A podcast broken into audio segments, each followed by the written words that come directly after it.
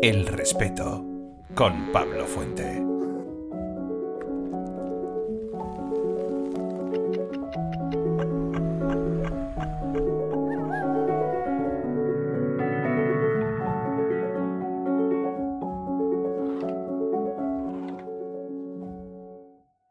Buenas tardes, bienvenidos a una nueva emisión de Radio El Respeto en directo cuando son las 7 eh, y 31, 6 eh, y 31 en Canarias.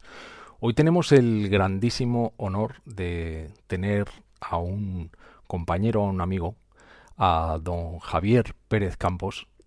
Javier, muy buenas tardes. Hola Pablo, buenas tardes. Vaya placer tenerte hoy en el respeto. Tenía muchísimas ganas. He estado, nos hemos estado persiguiendo. Yo quería tenerte desde hace mucho tiempo cuando hacíamos solo radio. Así que te agradezco muchísimo que estés hoy aquí, Javi. Es un honor. Gracias a ti, de verdad. Lo ideal habría sido poder estar en, persona, como queríamos, ¿verdad? Por eso también hemos estado un tiempo eh, intentando buscar la manera, porque tú estás en Madrid, yo vivo mm. en Ciudad Real, aunque trabajo en Madrid. Mm. Queríamos buscar la manera de, poder, por lo menos, em, encontrar un hueco, ¿no? Y, estar juntos. Ahora mismo es imposible juntarse, pero yo creo que es bonito, por lo menos, estar aquí en, en compañía a través de una pantalla, pero, pero es bonito vernos. Javier Pérez Campos, para que, bueno, todos le conocéis seguro, pero Javier Pérez Campos es periodista, es escritor, antropólogo en proyecto, eh, tiene 31 años, como veis en el copy vive en Ciudad Real, aunque trabaja en Cuarto Milenio y, y, se traslada a Madrid habitualmente.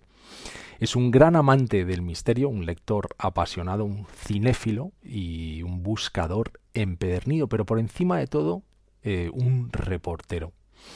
Javi, ¿Cuál es el ADN de un reportero?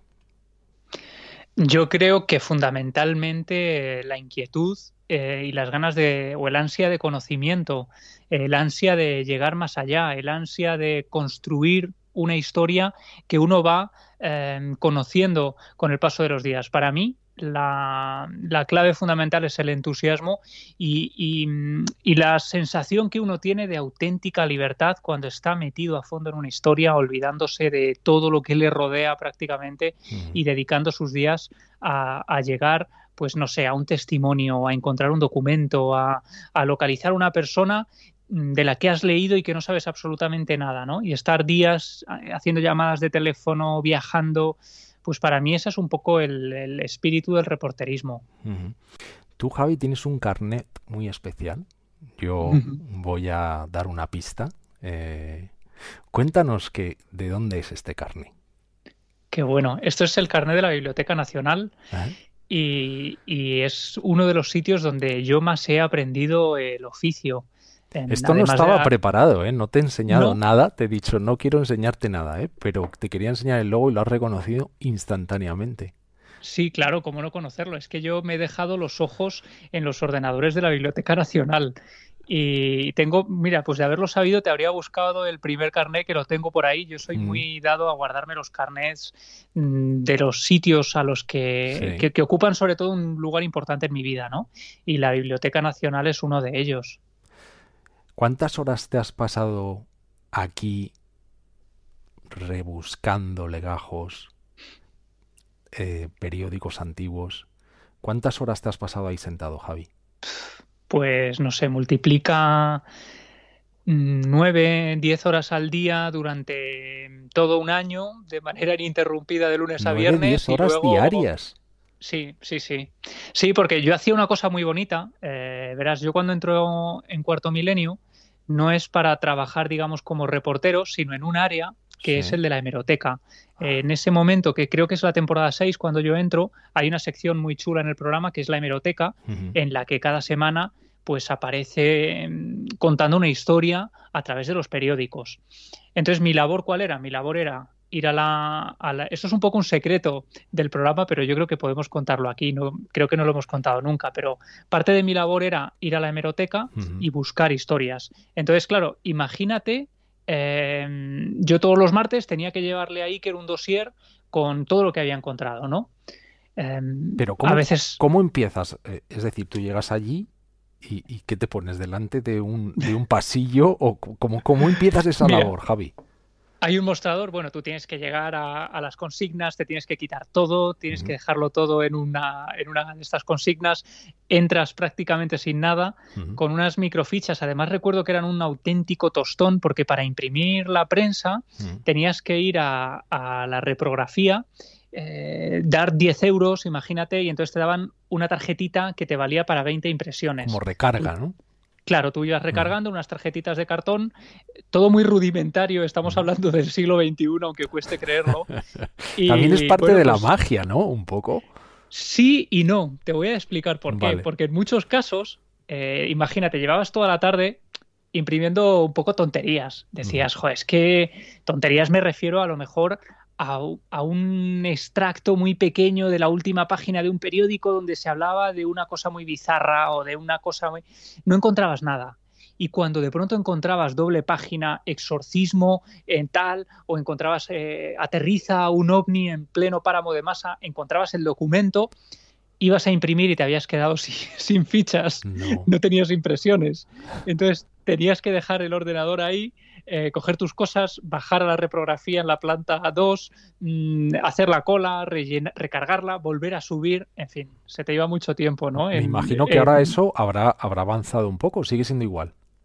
Yo la última vez que fui era igual, ¿eh? eh de hecho, pude utilizar una tarjeta que tenía de un tiempo atrás porque, a ver, yo estas horas que te decía de estar todo un año dedicado a ir a la hemeroteca todos los días en estos horarios, fue una cosa muy concreta pero yo de manera recurrente sigo yendo a la hemeroteca porque cuando estoy investigando alguna historia me parece el sitio en el que hay que empezar. Cuando alguien te, pide consejo, oye, ¿cómo investigar un suceso? Coges unas fechas, te vas a la Biblioteca Nacional, pides un periódico o una serie de periódicos en esa franja de fechas y empiezas a buscar. Y ahí vas a encontrar nombres, vas a encontrar apellidos, vas a encontrar direcciones, vas a encontrar un montón de datos que seguramente no estarán en Internet. Em, hay muchísimo material que no se ha digitalizado y que solo está en las hemerotecas. Hablo de la Biblioteca Nacional eh, en el Paseo de Recoletos, pero seguramente muchos otros pueblos, muchas otras poblaciones tienen su propio sistema de hemeroteca. Eh, hay que decir que este carné, que bueno, esto es el logotipo, ¿no? Pero existe un carné, eh, no se lo dan a todo el mundo, hay una serie de requisitos. Eh, se puede solicitar normalmente por la página web de la Biblioteca Nacional, aunque ahora, que lo estaba mirando esta tarde, han suspendido el servicio, con lo cual alguien que se quiera poner a investigar y cumpla esos requisitos, en este momento el servicio lamentablemente está suspendido, pero que ojalá se pueda volver a reanudar. Eh, la tramitación, ¿no? para aquellos que tengan interés. Eh, Javi, dice David Randall en, su Periodista Universal, que es como la especie del manual, yo creo que imperdible, ¿no? Eh, que para ser un buen reportero hay que tener pasión por la precisión. Yo sé que tú eres mm, muy perfeccionista.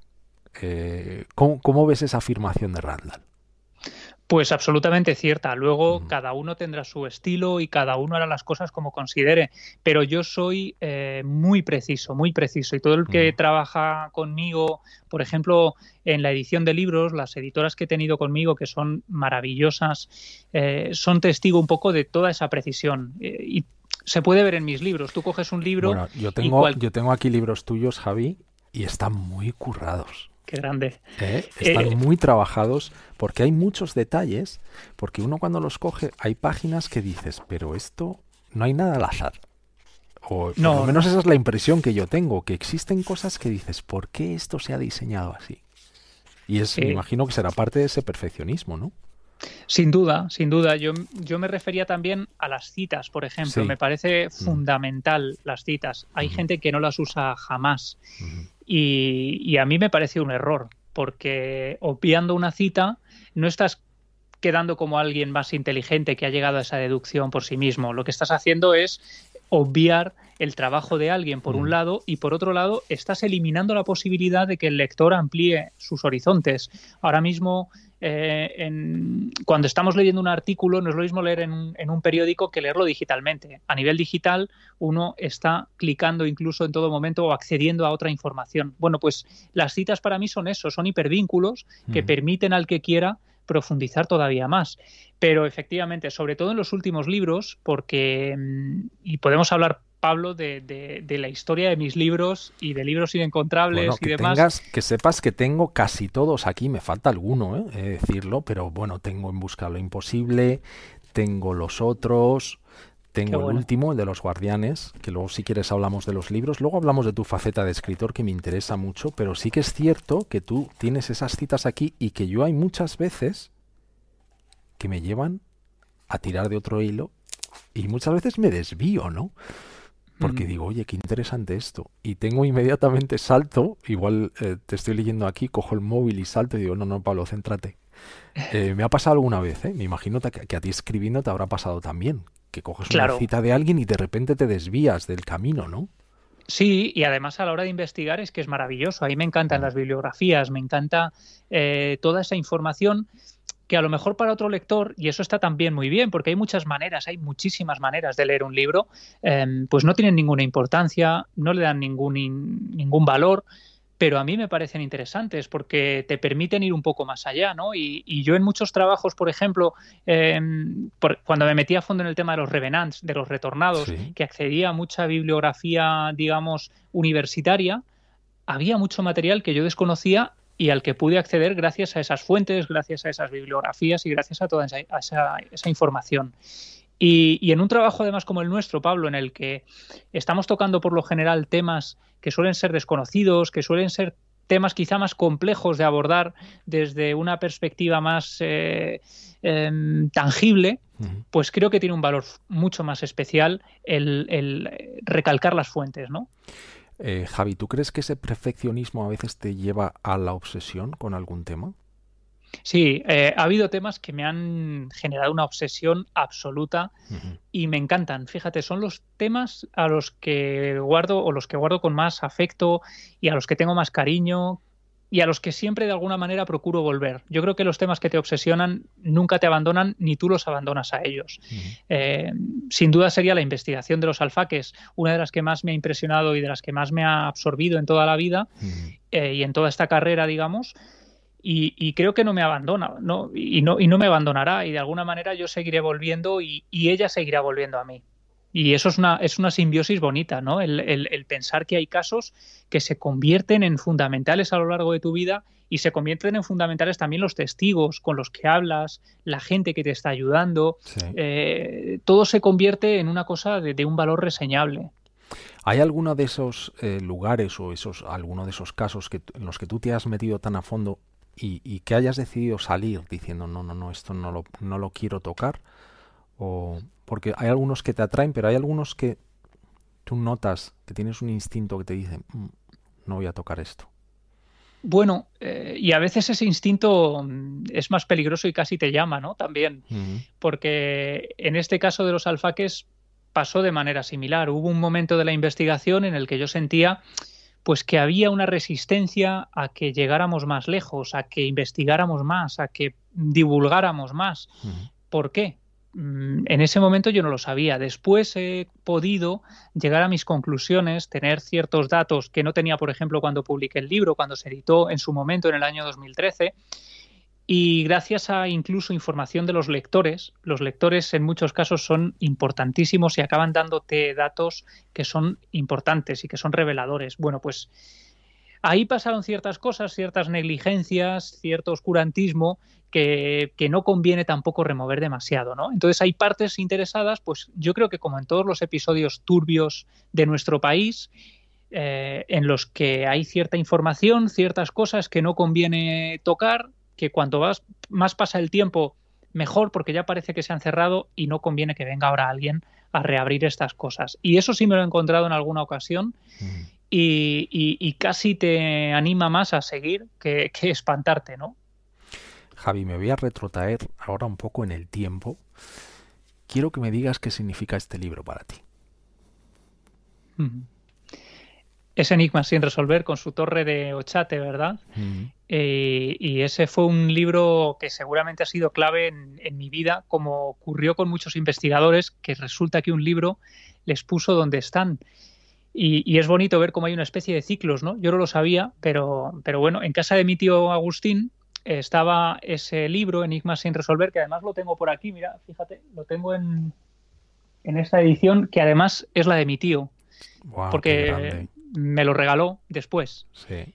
Yo cada vez que iba a su casa lo ojeaba, lo miraba, eh, miraba las fotos mm. y, bueno, pues yo tendría 12, 13 años, no sé. Y entonces esas navidades, mi tío, mira, tengo aquí, porque mi tío esas navidades se da cuenta de que estoy todo el día mirando ese libro y entonces me regala este. Sí, que es la segunda parte. Claro, es la segunda parte.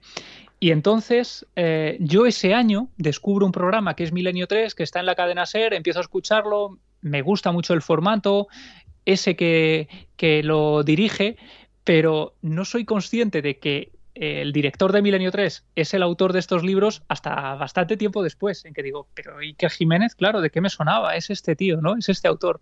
Y, y, la verdad es que es un libro que ha marcado mi vida por completo, porque yo recuerdo leer algunos pasajes de este libro que le tengo tanto afecto que ni siquiera lo he subrayado. Yo soy muy de subrayar libros y este jamás me he atrevido a subrayarlo porque lo tengo casi como si fuera una auténtica reliquia.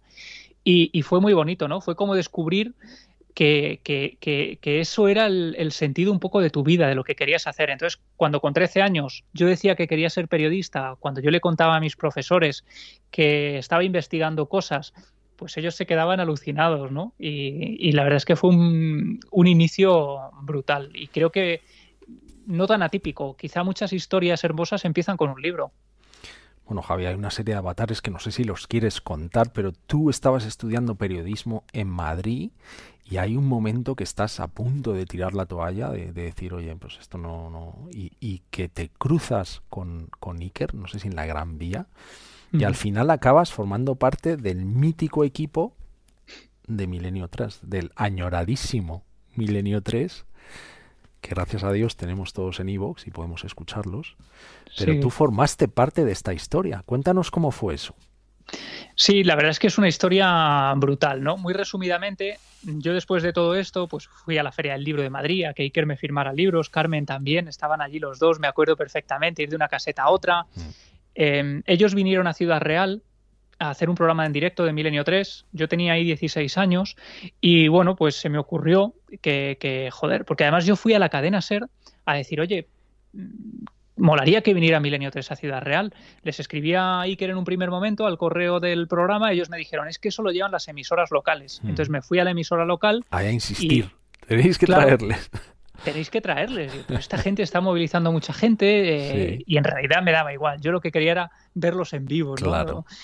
Y, pero fui con esa excusa y tal. Y, bueno, pues al cabo de dos o tres meses, no sé si, de verdad que no sé si estaba relacionado o ya estaba planificado y mi, mi, incursión ahí no tuvo absolutamente nada que ver, pero el caso es que vinieron a Ciudad Real, yo subí a contarles unas historias porque ya nos conocíamos, les había escrito para enviarles cosas para la radio y, bueno, me permitieron ver cómo se hacía el programa desde dentro. Y después vinieron a Puerto Llano, una población muy cercana a esta, y me dijeron, súbete al previo. El previo era un programa que hacían como de media hora antes del directo, solo para la gente que estaba allí viendo en directo, ¿no? Y entonces me dejaron subir, yo con 17 años, a contar una historia de que habían derribado un edificio con fantasmas en, Ciudad Real. Vaya sueño.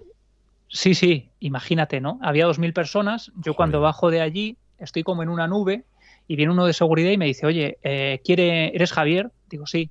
Me, dice Iker que quiere que vengas un momento al camerino. Entonces yo me quedo helado, voy para allá, no sé qué he hecho, digo, ¿qué he hecho? Y nada, nada, con toda su generosidad, ambos, Iker y Carmen, me dicen que, joder, que, que, les ha encantado y que les molaría mucho que hiciéramos cosas juntos para la radio, porque eso tienen, que, que, son muy generosos, ¿no? Y que enseguida te tienden una mano. Y eso es una cosa hermosa, porque que yo no me había encontrado hasta ese momento, porque había llamado a otras puertas y no habían abierto, no me habían recibido con los mismos modales. Mm.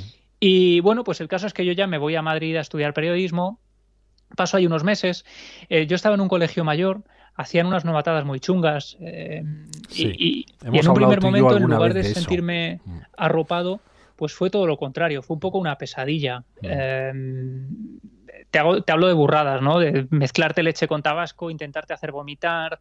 Eh, las, típicas, las típicas cosas que, bueno, son lamentables, pero sí. Sí, sí. Eh, yo tenía amigos que quedaron etílicos tirados en un parque en el Jaime del Amo durante toda una noche y amanecieron al borde de la hipotermia. Eh, sin dinero, sin cartera, les habían robado y todo. Mm. No, no los colegiales, sino gente que pasó por allí después. Y, y bueno, eh, en ese ambiente, digamos, yo me fui desencantando por completo de la situación y del estudiar periodismo y de todo lo que me había llevado allí. Entonces, bueno, yo un jueves me acuerdo que llamo ya a mis padres, les digo, mira, soy incapaz de seguir aquí, yo me voy a Ciudad Real, estudio derecho, hago otras cosas y ya veremos qué es de mí en los próximos años, pero no, no quería seguir allí. Estaba, estaba en un ambiente casi depresivo, ¿eh? en un estado en shock. Que son esos momentos muy, muy límite, ¿no? En el que uno lo dejo todo. Sí. ¿Y qué pasa?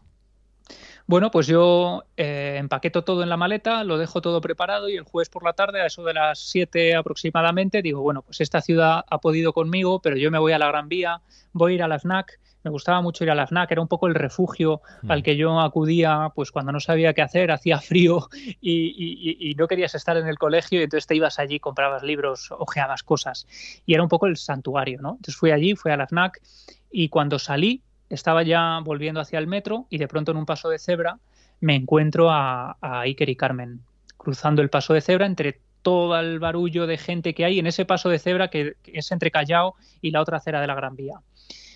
Entonces me quedo paralizado, ellos me ven, hombre, ¿cómo estás? Volvemos a la acera eh, y empezamos a hablar Mm, bueno, pues ¿qué tal te va? Pues mira, estoy aquí en Madrid, he venido a estudiar periodismo, eh, jo, qué bien, qué alegría, oye, llámanos algún día, te pasas por la radio y ves cómo se hace el programa.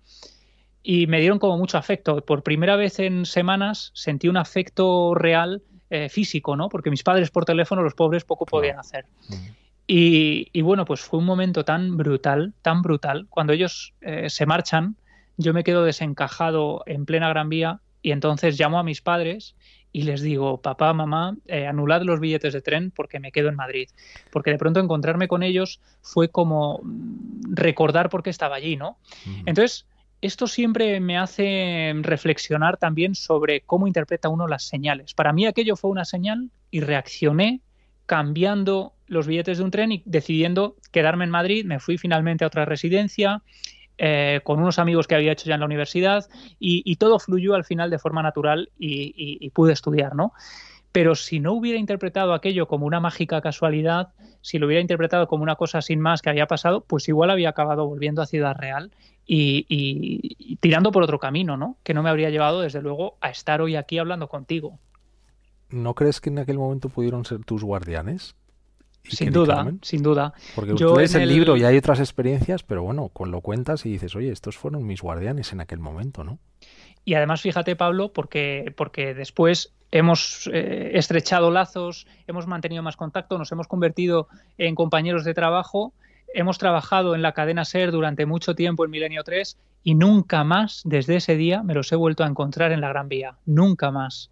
Entonces, claro, qué fuerzas nos están empujando y se están moviendo. Yo en el libro Los Guardianes precisamente eh, les dedico a ellos como unos guardianes de carne y hueso, ¿no? Porque creo que existen los guardianes de carne y hueso. Quizá incluso Em, gente que nos esté viendo y que esté pasando por un momento complicado y esto simplemente les está haciendo compañía. Esto es también una, forma de arropar.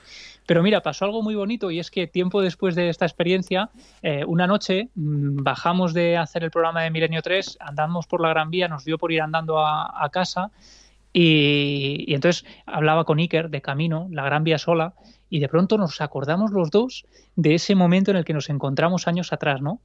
Y yo dice, joder, qué cara más rara tenías ese día, ¿no? Estabas como chungo, ¿no? Un poco en tono de humor. Y yo decía, no sabes eh, por qué momento estaba pasando y no sabes esta historia. Iker no sabía la historia y ah, entonces se la conté, ¿no? Y, alucinó, alucinó y dijo, ahora entiendo esa cara un poco fantasmagórica que me encontré en medio de la Gran Vía tu trabajo en la radio, en la televisión y del mítico programa de Milenio 3 eh, te ha llevado a viajar por lugares remotos en el mundo. Has estado en Rumanía, has estado en Japón investigando temas. Em, ¿Cambia algo el trabajo de un reportero cuando estás en el extranjero, Javi? Bueno, yo creo que en el extranjero uno tiene que andar con más cautela para empezar, ¿no? Eh, por ejemplo, eh, el hecho de entrar en un cementerio en Rumanía es muy diferente a hacerlo aquí en España. Aquí en España tú llamas rápidamente, el ayuntamiento te pone en contacto con la persona del pueblo que es la encargada de, abrirte las puertas o te entregan las llaves.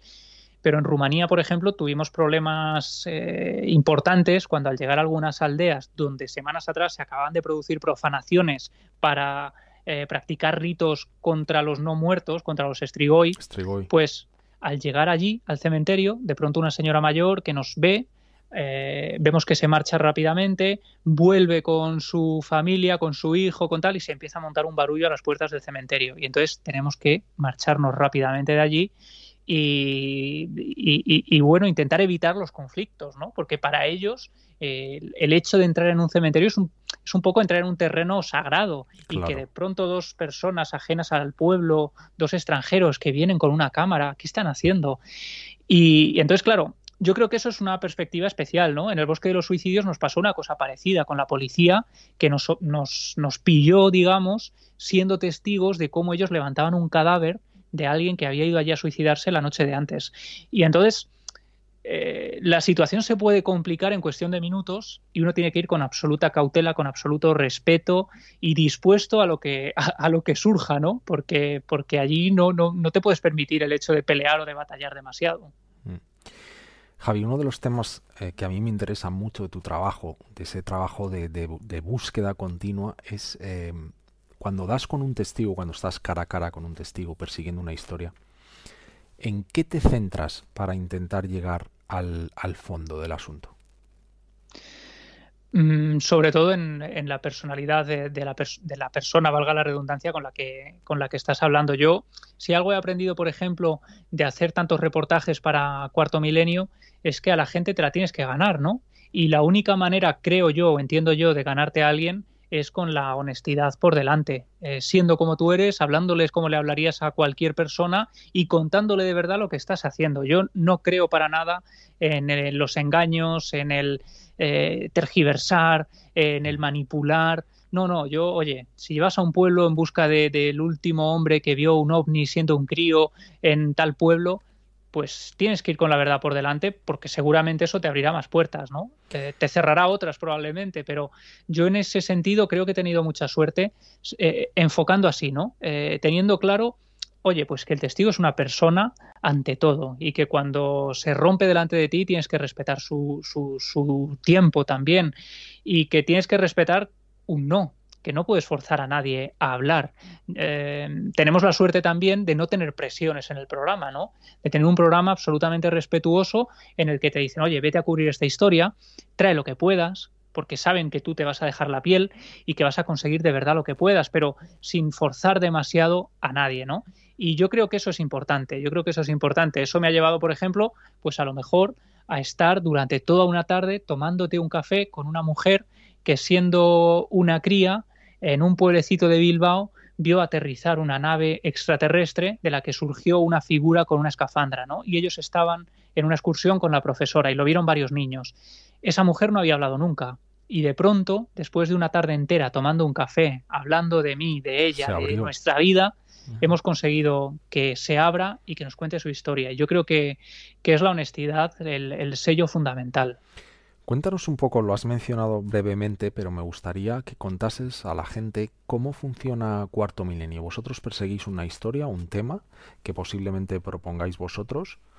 Eh, no sé cómo, cómo, funciona, si lo propones tú o, o Iker os da alguna directriz. Y como bien decías, no es que tú te vayas un martes y que eso se emita un domingo, sino que generalmente hay unos tiempos y hay historias que fermentan, por así decirlo, entre comillas, y tardan tiempo en salir y que se quedan ahí. ¿Cómo, cómo funciona el proceso, Javi? Sí, nosotros por fortuna somos una anomalía absoluta en todos los sentidos. ¿no? Eh, yo he trabajado, por ejemplo, en periódicos locales donde eh, los compañeros competían por ir a cubrir la noticia de la campana que están restaurando en un pueblo y, yo no me peleaba. Yo, oye, pues si a mí me tocaba el festival de seguidillas manchegas, pues me iba tan a gusto, lo cubría como mejor podía. Y aquí en Cuarto Milenio, fíjate eh, que es un programa que tiene mucho alcance, resulta que me, me encuentro profundamente y, de verdad, de manera honesta, arropado por los compañeros. Eh, hay un fenómeno que a mí me gusta mucho que cuando se produce, eh, que es que los temas vienen por muchas vías, ¿no? Por un lado, la gente, gente que nos escribe, que nos cuenta en mi pueblo están pasando cosas, o conozco un tío que tiene una casa donde están pasando fenómenos que no puedo explicar. Por otro lado, están estas cosas de hemeroteca, em, archivos, tenemos un archivo importante y de vez en cuando revisamos cosas que nos dan la pista para seguir otra historia o cosas que, que, llegan a Iker o que se le ocurren o que se nos ocurren a cualquiera de nosotros. Eh, cualquiera puede participar en la idea de, oye, este va a ser nuestro próximo reportaje, ¿no? Em, hay gente muy cualificada, Paco, por ejemplo, eh, Paco Pérez Caballero, muy especializado en el periodismo de sucesos. Pablo Villarrubia es un gran investigador del fenómeno ovni. Eh, digamos que cada uno tiene un poco sus especialidades, pero es bonito que imagínate, mm, yo he hecho tres reportajes y de pronto no tengo el, nada que hacer en el, o, no tengo el próximo reportaje tan claro, pues Paco, que a lo mejor tiene tres, me dice, oye, mira, yo tengo este, eh, íncale tú el diente, porque de momento yo tengo material para, para, seguir. Y eso es una cosa que yo creo que no se da habitualmente ¿no? en las redacciones, ese compañerismo. Y, la verdad es que a mí me encanta ser partícipe un poco de todo esto, ¿no? Entonces, bueno, tú tienes un tiempo para preparar el reportaje. Imagínate que yo me pongo ahora, la, la Santa Compañía, venga, pues paso unos días intentando localizar gente, llamando a unos y a otros, y entonces me voy tres o cuatro días para allá, hago un recorrido, entrevisto a unos y a otros. Hay muchas cosas que uno tiene que dejar también al azar, no puedes llevarlo todo perfectamente programado porque durante las investigaciones ocurre la magia de pronto surge un testigo que no esperabas o se te cae otro y tienes que buscarte la vida. Pueden pasar mil cosas. Y entonces cuando volvemos, de estar tres días, ¿eh? repito, tres días, que, que, es una suerte poder tener ese tiempo porque a veces te permite, pues lo que te contaba antes, tomar un café durante una tarde entera para conseguir un testigo. A lo mejor de otra manera, con otro tipo de periodismo de vete por la mañana y tráeme el material por la noche, sería imposible. Y bueno, cuando llegamos a la oficina con todo el material, trabajamos minutándolo, eh, digamos que colocando ¿no? los tiempos donde va cada cosa, eh, haciendo los, las transcripciones de las entrevistas, con eso armamos un pequeño guion, con ese guion se lo entregamos a las compañeras de edición, ellas se encargan de ir elaborando la pieza y de ir dándole también el arte, ¿no? Porque ellas eligen las músicas, los planos que van antes, ellas son mm, las que hacen la magia. Es un programa muy cuidado, ¿eh? en el que las recreaciones, las músicas, la luz de las cámaras, eh, es, todo como muy cuidado. sí, es todo muy cuidado y, mm. y también en el sentido de ser lo más honestos posibles. Es decir, por ejemplo, cuando hacemos una recreación y contamos el caso del pastor que vio al diablo, pues queremos toda la documentación. Entonces, toda la documentación que existe del caso se la mandamos al equipo de recreaciones que hacen una labor impecable también para que todo tenga un sentido, ¿no? Eh, y luego todo eso pues pasa muchos filtros, hay muchas personas que van revisando porque, oye, yo me puedo flipar con una historia y, hacer una pieza de 20 minutos y de pronto alguien externo dice, oye, te has pasado, vamos a poner un poco de cordura aquí, ¿no? Claro. Eh, y yo creo que todo es necesario, al final es un engranaje que no funcionaría eh, si faltara alguna de estas piezas, ¿no? La persona que tiene que revisar, la persona que es la encargada de meter estas músicas, el que elige darle un poco de, arte, el que elige cortar, porque a veces en la brevedad está también la clave, ¿no? y bueno, pues es un aprendizaje constante. Un, arte. Javi, si te parece bien, vamos a ir metiendo alguna pregunta que nos está llegando. Quiero dar las gracias a nuestro amigo y compañero Nacho Sevilla, que está en su casa ayudándonos con, los mensajes. Y tenemos preguntas, por ejemplo, Dunia304 nos dice, Javi, ¿sobre qué tema no querrías investigar nunca? Mira, pues le mando un abrazo lo primero a Nacho, que es un, grande, muy buena gente. Y, y, qué tema no querría investigar nunca? Hombre, de los que ya han sucedido por H o por B, yo creo que ninguno. Yo creo que todos los temas son fascinantes. Yo, fíjate, soy capaz de encontrarle lo, llamativo o lo interesante a todo. Eh, soy capaz de ver la percha en cualquier cosa. Eh, era muy buen estudiante de historia por eso, ¿no? Porque enseguida me interesaba por lo que por lo que fuera que tuviera que aprender y por otro lado era malísimo en las matemáticas porque no era eh, capaz de encontrarle la lógica, ¿no? Pero pero yo creo que a cualquier cosa podría encontrarle un, interés especial para dedicarle tiempo a, a, investigarlo. Yo no descartaría nada, no descartaría nada. ¿Crees que tiene algo que ver, Javi, lo que tenemos a tu espalda? Esa biblioteca que seguro que es más amplia, donde tienes libros que se pueden intuir de muy diferentes temáticas. Yo sé que tú eres un ávido lector y sé que te encanta leer no sé si viene de ahí tu pasión por escribir, pero sé que eres un ávido lector y que tienes, bueno, pues estamos ahí viendo desde Tim Burton, Woody Allen, cosas de cine, hasta novelas de terror como El Exorcista que podemos ver por ahí arriba. Seguro tienes libros de historia. Mm. Eh, ¿Te viene un poco de ahí, Javi, de, ser tan buen lector? Bueno, seguramente. Yo eh, lo decía hace poco en, un, en una entrevista que me preguntaban yo siempre he amado las bibliotecas. De niño me encantaba perderme en las bibliotecas. Ahí con ese, tengo un carnet de biblioteca, por cierto, de cuando tenía, eh, no sé, ocho años o algo así, con el que ya saqué Drácula, por ejemplo. Y, siempre soñé con tener una biblioteca. Entonces, en mi casa me he permitido pues dedicar una habitación entera a, ser la biblioteca, el despacho, y me encanta, ¿no? Eh, aquí hay libros que algunos he podido leer, otros que no he podido leer, eh, están mis pasiones y mis pasiones por descubrir, porque hay muchas cosas que compré en su momento porque creí que podrían ser importantes en un futuro, pero a las que todavía no les he hincado el diente. Entonces, bueno, no he leído todo lo que hay aquí, pero sí sé dónde están las cosas. Y hay de todo, como tú dices. Hay desde manuales de estilo de periodismo, desde libros de antropología, eh, hay novelas, toda la parte de atrás eh, que dices, el libro del exorcista está en una zona con los libros, por ejemplo, de Carmen, de Enigmas eh, de la Iglesia. hay luego una zona de cine donde están esos libros de Tim Burton, de Woody Allen.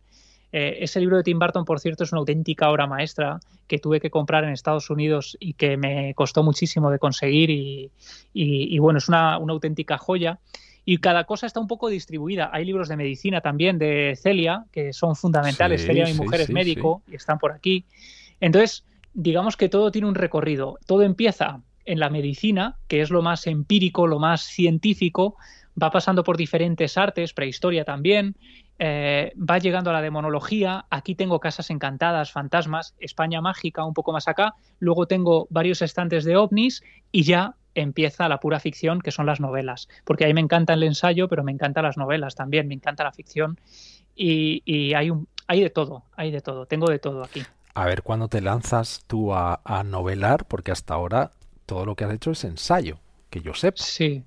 sí, eh, en Los Guardianes me he permitido en algunos episodios, bueno, en los otros, en mis libros siempre hay un poquito de narrativa, como si fuera una pequeña novela, pasajes de novelas, pero no me he atrevido con la novela y fíjate, me encanta, es un género que me apasiona, pero mm, tengo tantísimo respeto a los novelistas que me da auténtico pavor. O sea, además tú eres un fan de uno, yo creo, de los mejores, que es Stephen King, ¿no? Que, que, que, bueno, te absorbe completamente y me imagino que tendrás un poco de respeto también de esas pedazos de novelas que hace.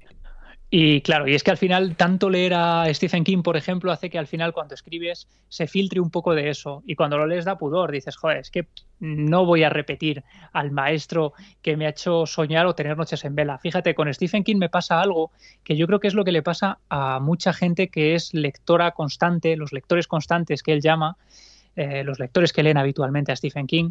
Y es que es un autor que sueles descubrir en la adolescencia, cuando tienes 14, 15 años. En mi caso fue un verano entero leyendo a King, porque leí una novela suya, Misery, me atrapó y esa misma tarde me fui a la biblioteca a buscar algunos de sus libros, luego fui a una librería a comprar otro de sus libros y pasé el verano leyendo a Stephen King.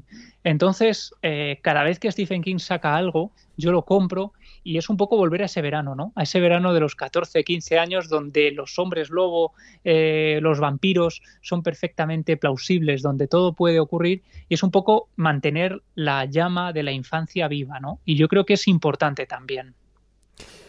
Cuando tú lees tantas cosas de tan diferentes temáticas, me imagino que vas generando nuevos intereses que seguramente tú no, no supieras ni que tenías, ¿no?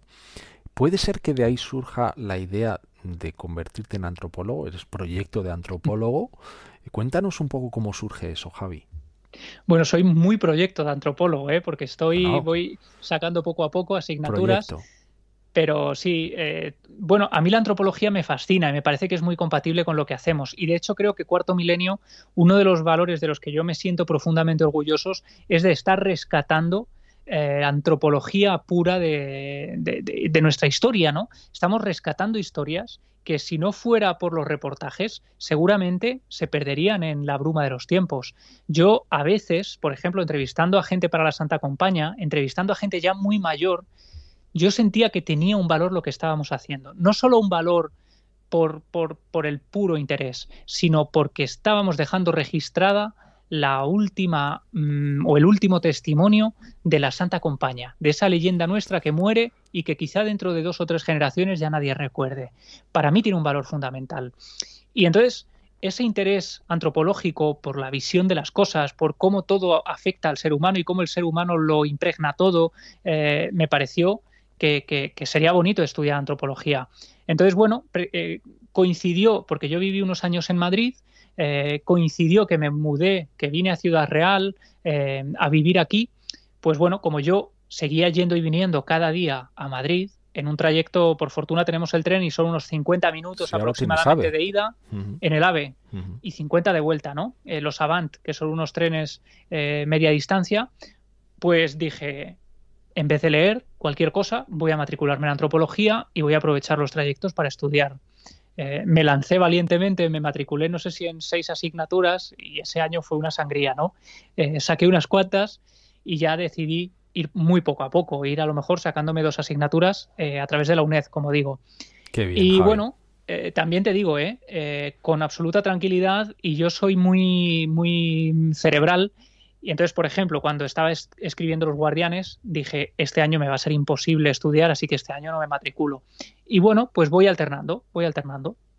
Qué bien, Javi. Me da, me da, eso me, da mucho, me empuja mucho, sabes que yo no soy periodista y que, y que es una de mis grandes pasiones, con lo cual, eh, bueno, pues seguro que no solamente a mí, ¿no? sino a otros también nos empuja a, oye, si tenemos algún rato libre, pues dedicarlo a, a seguir esas, esas inquietudes, ¿no? Mira, mira qué historia, Pablo, que, seguro que a la gente le sorprende mucho, se la contaba era hace poco, la abuela de Celia, eh, su abuela Teresa, Celia, tu mujer, sí. Celia, mi mujer, pues tiene 90 años y, decidió, bueno, enviudó y la verdad es que fue una situación muy triste, ¿no? Para todos, pero de pronto ella decidió salir adelante gracias a que una amiga la animó a matricularse en la universidad en unos grados que hacían de que duraban un par de años, daban un poco de todo, daban diferentes asignaturas, un grado para mayores y ahí estaba ella estudiando inglés, estudiando astronomía, estudiando matemáticas, historia, historia del arte. Ella me decía... Eso que dicen que la edad no importa, Javi, pues realmente no importa.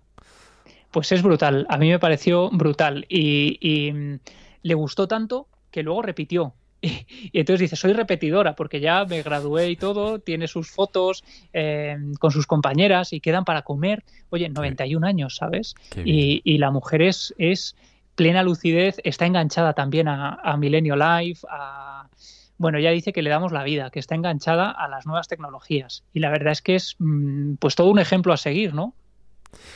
Pues claro que sí, Javi. Eh, nos pregunta Plano 7, Grupo de Investigación Paranormal, grandes amigos.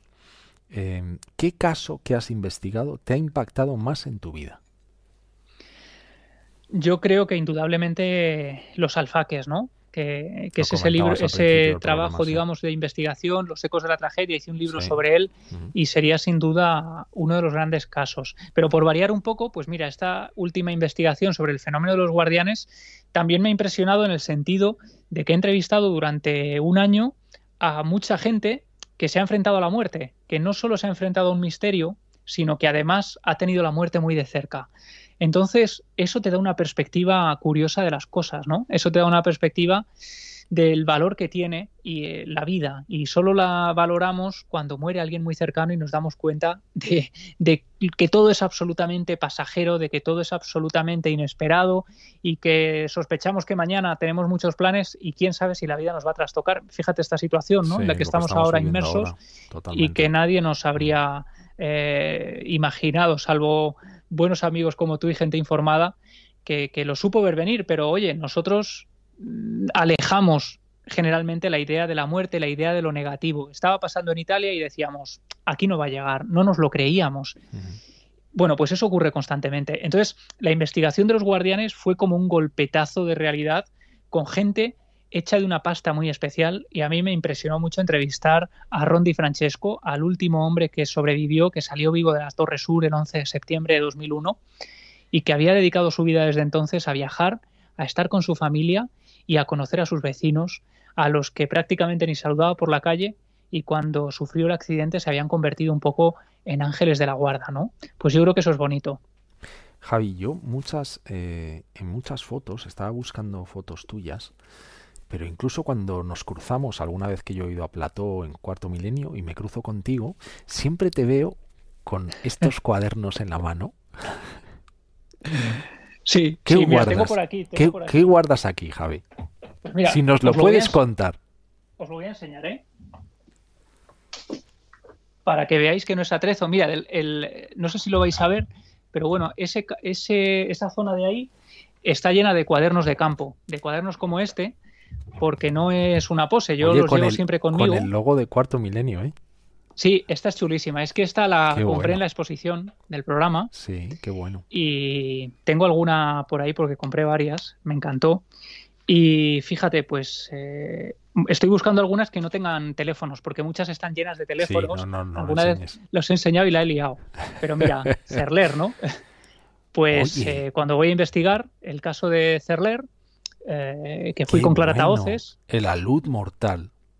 Exacto. Yo voy apuntándolo todo, voy apuntando las fechas en las que viajo, tengo un compañero, Nacho Ares, que él apunta incluso las, los hoteles donde duerme y las habitaciones que le han tocado. Oye, uno de los mejores egiptólogos que hay en este país y tiene un programa maravilloso, porque no le conozca, Ser Historia, que es un programazo para escuchar una y otra vez. Nuestro amigo Nacho Ares, vaya grande. ¿Tú también dibujas, Javi, en esos cuadernos? Porque he visto que había ahí... Soy un fatal dibujante, Pablo. O sea, sí, pero he visto que eh, tenías ahí como unos garabatos o, Puede ser, yo pintarrajeo, voy haciendo ahí mis, mis cosas. Bueno, tengo muchos esquemas también cuando, cuando voy contando las historias. Eh, tengo un poco de todo. Mira, es más esquemático, ¿no? Lo que tengo por aquí. Eh, Eso es una carretera. Son ubicaciones de visiones de testigos que se han encontrado con cosas y yo eh, procuro en esa exactitud de la que hablábamos antes, en esa precisión, pues yo procuro dejarlo todo perfectamente ¿Y guardas, escrito. ¿Guardas todos los cuadernos, Javi? Todos, todos, todos. Y fíjate, bueno, esto es del viaje a Japón. eso es como un croquis de, del... De, ah, mira, tienes el billete ahí, ¿no? La tarjeta de, avión. Claro, lo malo es que se borran, ¿no? Con el tiempo. Sí, pero son esas cintas que desaparecen lamentablemente. Claro, pero mira, aquí eh, fui escribiendo una especie de diario en Japón, en Tokio, contando incluso dónde comíamos, eh, la hoja de cambio, fíjate, de los... de, los, dólares o de los euros a, la moneda japonesa. Exacto. Qué bueno. Entonces, yo lo guardo todo y, esto cuando me dedico a escribir me es muy útil porque me recuerda incluso anécdotas que nos han pasado. Y mira, me pasó una cosa muy bonita, que es que yo eh, en, el, en los cuadernos siempre pongo mi nombre y mi número de teléfono y una dirección postal. Por si acaso se pierde, te lo dejas en un avión, en un tren. Es que me ha pasado, es que me ha pasado varias veces. ¿Y has recuperado todas?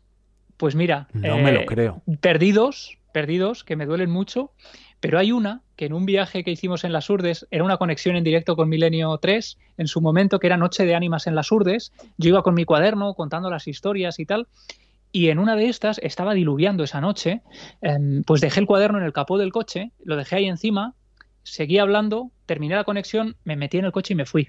Ah. Entonces, el cuaderno voló por los aires, se quedó enterrado por ahí y fíjate qué bonito que al cabo de tres meses recibo un paquete en casa y es el cuaderno. Era el cuaderno, estaba empapado. Eh, bueno, empapado no, los efectos de la lluvia, ¿no? Con más valor todavía, si cabe y, lo, y lo recuperé. Y fíjate, la persona que me lo mandó no me puso ninguna, no venía ni remitente, o sea, no venía nadie a quien pudiera agradecerle de alguna manera el gesto que tuvo. Pues valga este, este momento, ¿eh, Javi, darle las gracias a esa persona. Pues sí, si me está viendo, le mando un abrazo enorme, porque además ese cuaderno en concreto estaba lleno de teléfonos de testigos de, de visiones extrañas en las urdes, que luego pues he vuelto a recurrir a ellos, con lo cual le mando un abrazo inmenso. ¿Sabes lo que me pasó a mí? Eh, leyendo algún libro tuyo me llamaba la atención que siempre incluías tu email personal. Mm.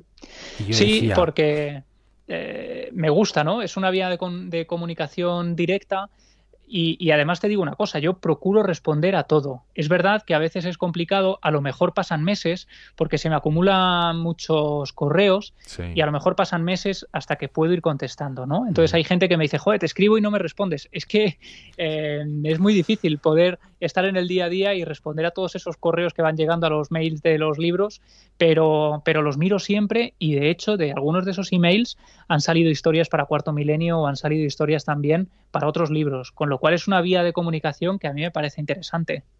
Nos pregunta Luis Fernando Álamo Álvarez. Javi, ¿en qué proyectos estás pensando en embarcarte? ¿Qué futuro tienes previsto?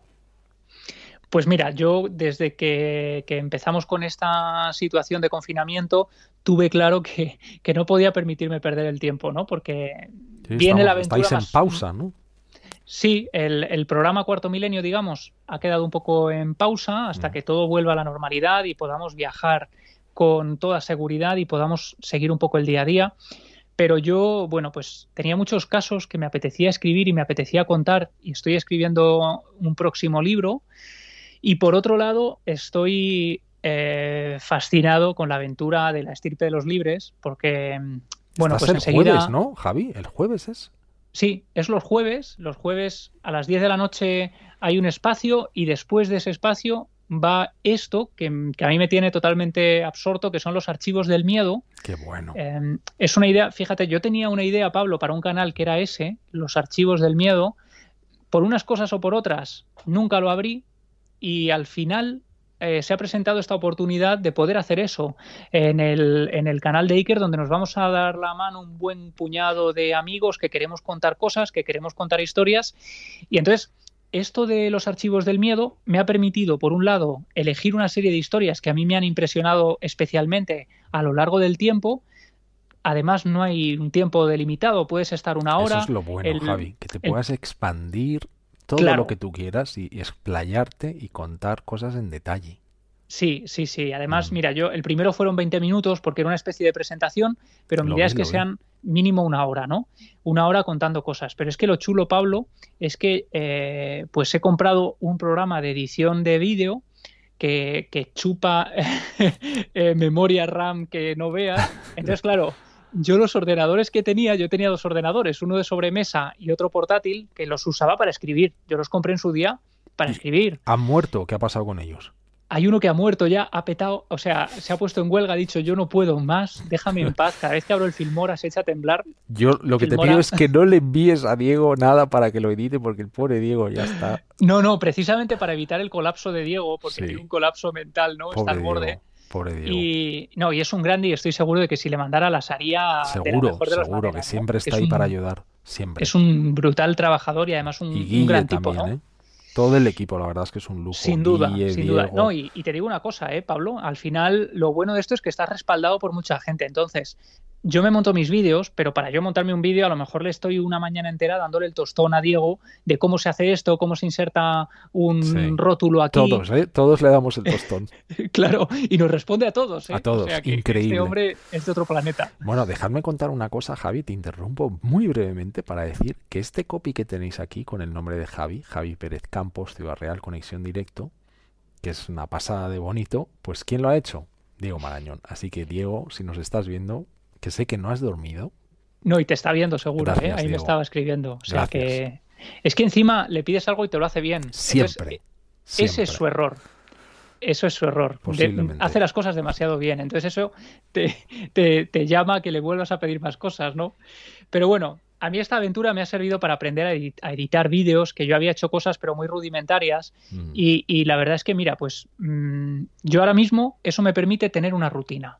Mi rutina es los fines de semana los dedico a investigar el tema del que voy a hablar, a documentar la información, a, hacer un esquema de lo que voy a contar. El lunes me dedico a hacer el esquema y a planificar un poco todo y el martes me grabo que por cierto es muy complicado para mí, ¿eh? para mí, porque yo eh, estoy acostumbrado a hacer una entradilla de dos minutos o a hablar en plató con Iker, pero el mirar a cámara durante una hora sin parar manteniendo un discurso en la cabeza, eh, es brutal, o sea, es brutal el esfuerzo, ¿eh? lo valoras cuando lo haces. Sí, sí, yo, yo me he puesto hace poco delante de una cámara, antes hacía esto con radio, como bien sabes, y, y, miras ahí una lucecilla, pero yo estoy mirando todas las pantallas, porque claro, esto lo hacemos pues igual que tú, ¿no? Cuando te pones a editar eres el hombre orquesta y no sabes si estás mirando aquí, allí, allí, no sabes, estás hablando como una cosa negra y te imaginas, yo estoy viendo por aquí, ahora tenemos eh, Javi, a 1550 personas en directo viéndote. Qué bueno.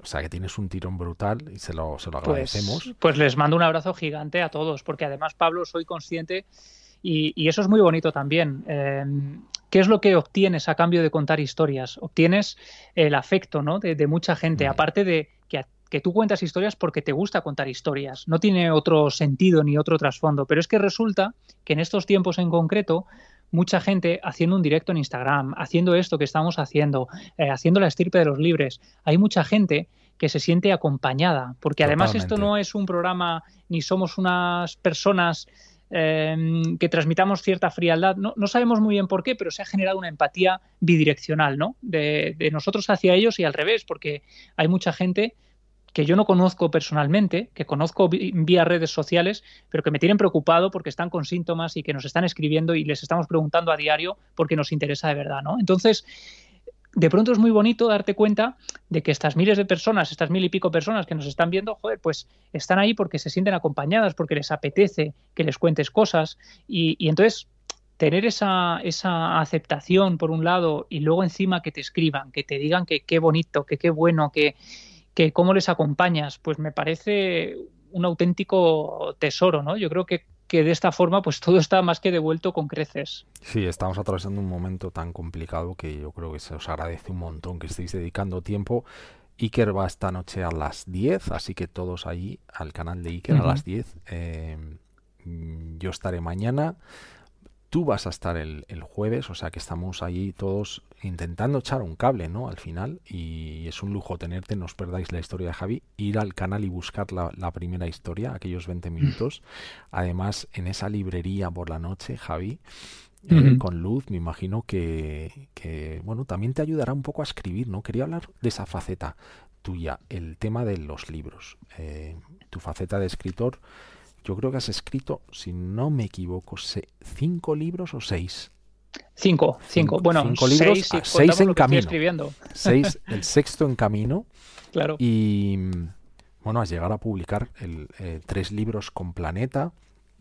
Te has convertido, yo miraba hace unas semanas los libros más vendidos en Amazon y me encontraba tu libro, con lo cual el de los guardianes, que me hacía mucha ilusión, porque la verdad es que em, yo no sé qué me pasa con tus libros, Javi, y esto no es peloteo, pero te, mm, son libros que una vez que te metes, me pasa un poco lo que tú contabas con Stephen King, ¿no? Que te vas enganchando en una historia y te obligan a no dejarlo. Yo me acuerdo de lo que me lo contabas tú con Misery, a mí me pasó con It cuando tenía 15 o 16 años, un verano también, me acuerdo perfectamente, estaba en Cantabria, y a mí me pasa eso un poco con tus libros, ¿no? El tema de los guardianes son historias que dices, pero, y te vas metiendo y metiendo. Y si luego tiene uno encima la, la suerte ¿no? de haber estado en Nueva York como tú estuviste en, en, el memorial de las Torres Gemelas, que me imagino que todo tiene, todo tiene una razón, ¿no? ¿De dónde sacas toda esa inspiración? ¿Qué te empuja a escribir? Porque es un esfuerzo brutal.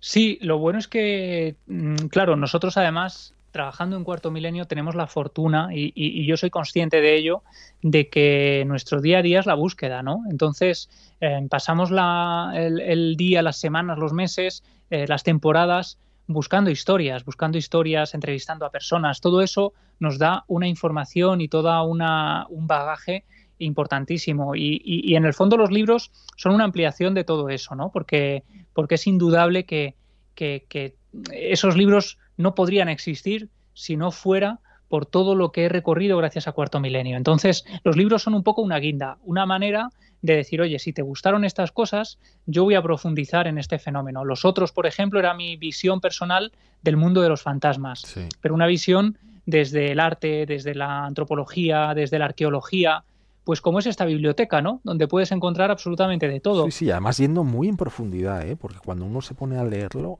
eh, hay temas que son profundos, o sea, no hay nada dejado al azar y uno si quiere, eh, yo tengo marcadas muchas cosas en el libro con álbum de fotografías, eh, o sea, con una edición súper, no sé si lo podemos mostrar, pero que incluyes incluso álbumes de fotografías eh, que ha sido, bueno, pues recabando. Aquí estás tú con la famosa. Iba a colgar esta foto, al final no la he puesto. Eh, de, alguno de tus viajes. No sé si esto era Bulgaria o era Rumanía, no me acuerdo. Sí, a ver, a ver, porque no la veo bien la fotografía. Eh, eso es en Bulgaria, sí, sí. creo que era en Bulgaria y luego hiciste un salto a Rumanía ya, que luego has vuelto, ¿no? Claro, bueno, la foto de arriba es la tumba de Vlad Tepes, la que aparecía en Rumanía, en el lago Snagov, y la otra es eh, Bulgaria, que la verdad es que fueron dos viajes, bueno, era un mismo viaje, fueron como 15 días, una semana en un sitio y otra semana en otro, ¿no? Todo recorriendo en coche. Había días que pasábamos el día metidos en el coche enteros. Parte de ese libro está escrito en el coche también. Mientras acabábamos de visitar el esqueleto, por ejemplo, en el del vampiro, del supuesto vampiro, en el Museo de Historia de Sofía, pues de pronto, em, volviendo al lugar donde se habían producido las excavaciones, escribiendo en el coche algunas cosas. Y creo que eso también va dotando de cierta viveza el relato. No es lo mismo escribir de manera reposada sobre un recuerdo que escribir las cosas según están ocurriendo. Creo que eso también puede ayudar a eso que tú dices, ¿no? De, la viveza y del querer seguir leyendo. Y yo creo que al final es interesante hacer también las cosas accesibles. Hay muchas, y creo que es parte de nuestro trabajo, nosotros leemos mucho material que, viene del ámbito académico, del ámbito universitario, de historiadores, que quizás sea un poco denso, y parte de nuestro trabajo es hilar historias y, oye, vamos también a entretener, ¿no? Y yo creo que es importante contar tus aventuras, y en el fondo un libro tiene que ser un libro personal. Y esto es algo, fíjate, Pablo, eh, que con Iker tuve cierto debate en su momento. Cuando yo publiqué el libro 2012, Los Enigmas del Apocalipsis Maya, esto yo creo que tampoco lo he contado, pero te, os lo voy a contar ahora que estamos en una situación especial. Eh, bueno, pues él me decía, mira, ese libro era un libro un poco de encargo, es decir, la editorial se puso en contacto conmigo, no sé muy bien por qué, porque yo había empezado a hacer mis pinidos en cuarto milenio, pero ellos contactaron conmigo, los de Oberón, Anaya, y me propusieron un libro sobre el 2012. Eh, era el año 2011 y querían un poco, bueno, una visión periodística del fenómeno.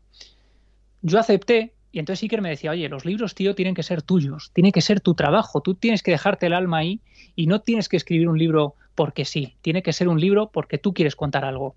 Entonces, claro, yo lo que hice fue con la editorial, les dije, mira, yo ya me, he comprometido, pero em, tenemos que escribir un libro después, que van a ser mis aventuras y va a ser un libro personal mío y tenéis que dejarme. Entonces ellos me dijeron que vale. Con lo cual, en busca de lo imposible, que es el primer libro un poco de aventuras donde yo cuento mis investigaciones, no habría existido seguramente sin ese primer libro. Yo estoy muy orgulloso también del libro 2012 porque fue mi visión personal, es decir, me metí a fondo en ese tema, ofrecí una perspectiva pues como la de un curioso que quiere saber por qué se están construyendo búnkers en todo el mundo, cuáles son los movimientos preparacionistas de toda esa gente que resulta que ahora decían que tenían razón eh, casi 10 años después. Eh, bueno, todo ese movimiento ¿no? que surgió en ese momento como un elemento o como una investigación sociológica. Luego, fíjate, el libro pasó un poco sin pena ni gloria. Hubo un editor que estaba en su momento por ahí que me decía, mira, es que nos hemos equivocado de libro. Este libro es demasiado escéptico. Este libro tú estás contando cosas eh, desde una perspectiva muy analítica, pero tenías que haberle dado un poquito ahí de, cancha a lo del 2012 y los mayas. Y entonces yo les dije, oye, a lo mejor es que vosotros os habéis equivocado de autor, ¿no? Porque esa era mi visión. Con lo cual, oye, es verdad que no es un libro que se me hubiera ocurrido a mí la idea, pero es un libro en el que, que, yo leo y me reconozco. Y yo creo que eso es lo importante con tu trabajo. Al final tienes que leer algo y reconocerte. Y desde entonces, Pablo, he de reconocer que se me han ofrecido libros de encargo, que a mí me han encargado escribir sobre determinados temas y me he negado en rotundo porque desde ese momento, oye, yo creo que si escribes algo de verdad, tiene que ser para aportar algo, eh, porque tú tienes tus historias, porque tienes tu visión, porque te apetece, porque te apasiona, pero escribir algo, que no es el caso de 2012, ¿eh? pero después ese libro por encargo que a mí me pidieron, acabó publicado por otro autor era todo un cortapega de Internet, ¿no? Y yo estaba convencido de que si yo hacía ese libro iba a ser lo mismo, porque yo no tenía información, porque no tenía datos, porque no podía viajar para hacer una cosa personal y, y no quería meterme en eso. Javi, la faceta de promover un libro. Porque esto, claro, tú lo escribes, pero luego llega un momento en que tú lo tienes que presentar en sociedad. Me imagino que será ese momento en el que tú, bueno, por un lado, pues es un poco tu trabajo, porque es parte del compromiso con la editorial, pero que también te tiene que emocionar, ¿no? El ver que la gente acude a esas presentaciones, que siempre las has llenado. Eh, yo creo que he estado en alguna en Madrid, en alguna biblioteca contigo, y es una gozada ver cómo la gente con el ejemplar en mano se te acerca Oye, fírmame, ¿cómo es ese momento, Javi? Pues yo no, no, nunca me lo creo, ¿no? Siempre piensas, bueno, pues van a ir cuatro personas y, ya está, y no pasa nada. Y he tenido, de hecho, alguna presentación, el gran Enrique Chazarra se acordará en Vitoria, un día lluvioso, pues que, fueron diez personas, y entonces hicimos una presentación genial porque pues estábamos dialogando entre todos y acabamos tomando unas cañas en un bar eh, cuando salimos de la presentación. Y luego de pronto pues llenar en muchos sitios. Eh, y no sabes por qué en determinados lugares. Con todo en contra de pronto llenas. Yo me acuerdo en las Palmas por ejemplo hace hace un par de años em, había un partido de Champions empezó a llover yo dije bueno esto va a ser un desastre encima venía mi jefa de prensa que era la primera vez que me acompañaba fuera de Madrid y yo me sentía presionado. Al final dije mira que sea lo que Dios quiera llegamos allí y estaba lleno. Luego he tenido la suerte de contar con, gente muy generosa que me ha acompañado en las presentaciones. Iker ha estado en, dos de ellas y, me he sentido siempre muy arropado. Em, recuerdo una con Javier Sierra y Jesús Callejo. Recuerdo la última con Clara y con Aldo, Clara Taoces y Aldo Linares en la FNAC de, Callao. Y mira, yo soy muy supersticioso y cuando presento en Madrid me gusta que sea en la FNAC de Callao. Es un sitio muy concurrido, es muy difícil presentar ahí porque siempre tiene una agenda muy apretada y entonces mi jefa de prensa me llama y me dice, oye, es que no tienen sitio hasta dentro de cuatro meses. Y yo les digo, mira, prefiero esperar cuatro meses a presentar en otro sitio, porque es un espacio que me gusta, es un espacio que ha significado cosas para mí a nivel personal. Sí, lo contabas antes, además. Claro, claro. Y entonces es un sitio además donde a mí siempre me ha ido bien y, donde siempre he estado muy a gusto y donde la gente siempre se ha portado muy bien conmigo, los trabajadores de allí, la gente de marketing, todo el mundo ha remado a favor. Y yo creo que, eh, desde la persona eh, aparentemente más eh, prescindible en esta cadena es fundamental. la persona que está ahí poniendo su entusiasmo ese día para para colocar bien los libros, para es que tiene un valor fundamental y entonces al final tú estás ahí, estás haciendo libros y estás vendiendo libros y estás trabajando en estas cosas gracias a una cadena de gente que no ves habitualmente, pero que en este tipo de cosas pues a mí me gusta tenerlas siempre muy muy presentes, ¿no? Javi nos pregunta SMG dice, ¿sobre qué estás escribiendo ahora si se puede saber? Eh, bueno, mira, como soy muy supersticioso, eh, no me gusta mucho hablar de los proyectos que todavía no han salido, ¿no? Pues Estoy escribiendo, muy básicamente, es una especie de continuación de lo que hemos hecho con los otros y con los guardianes. Digamos que son dos libros que son un poco como hermanos, porque se pueden leer de forma independiente, pero se complementan muy bien, incluso en el diseño. El diseño tiene un sentido, ¿no? Todo está perfectamente escogido, la tipografía de la portada está escogida a propósito para que tenga una continuidad. Y la idea es que esto va a continuar un poco esa estela y va a cerrar, digamos, una trilogía. Sí. Qué bien. Javi nos pregunta Luis Fernando Álamo Álvarez. ¿En qué otros proyectos estás pensado embarcarte? ¿Qué futuro tienes previsto? Yo creo que esa pregunta a día de hoy, con toda la incertidumbre que tenemos encima, pero bueno, ¿cuáles son tus proyectos? Mira, pues yo soy muy de centrarme en el ahora, en el instante actual, porque pensar en el futuro, por un lado, eh, puede generar angustia y por otro lado puede no llevarte a nada o puede no tener ningún sentido porque no sabemos dónde vamos a estar mañana ni qué vamos a estar haciendo mañana. Y, soy muy de centrarme en el ahora. Para mí es importante dejarse la piel en lo que uno hace, ¿no? Y para mí es muy bonito, pues esto de, los archivos del miedo, que me parece una nueva vía de, de experimentar y me está motivando mucho. Ya te digo que llevo ahí un par de ordenadores a medio quemar y, me lleva mucho tiempo y, son un poco mis perspectivas a corto plazo. A largo plazo no lo sabemos, ¿no? Pero yo creo que no lo sabe absolutamente nadie. Y la gente que ahora mismo en esta situación especialmente quiere hacer planes no te hablo de dentro de un año, te digo de aquí a tres meses. Es que no sabemos absolutamente cómo va a estar el panorama.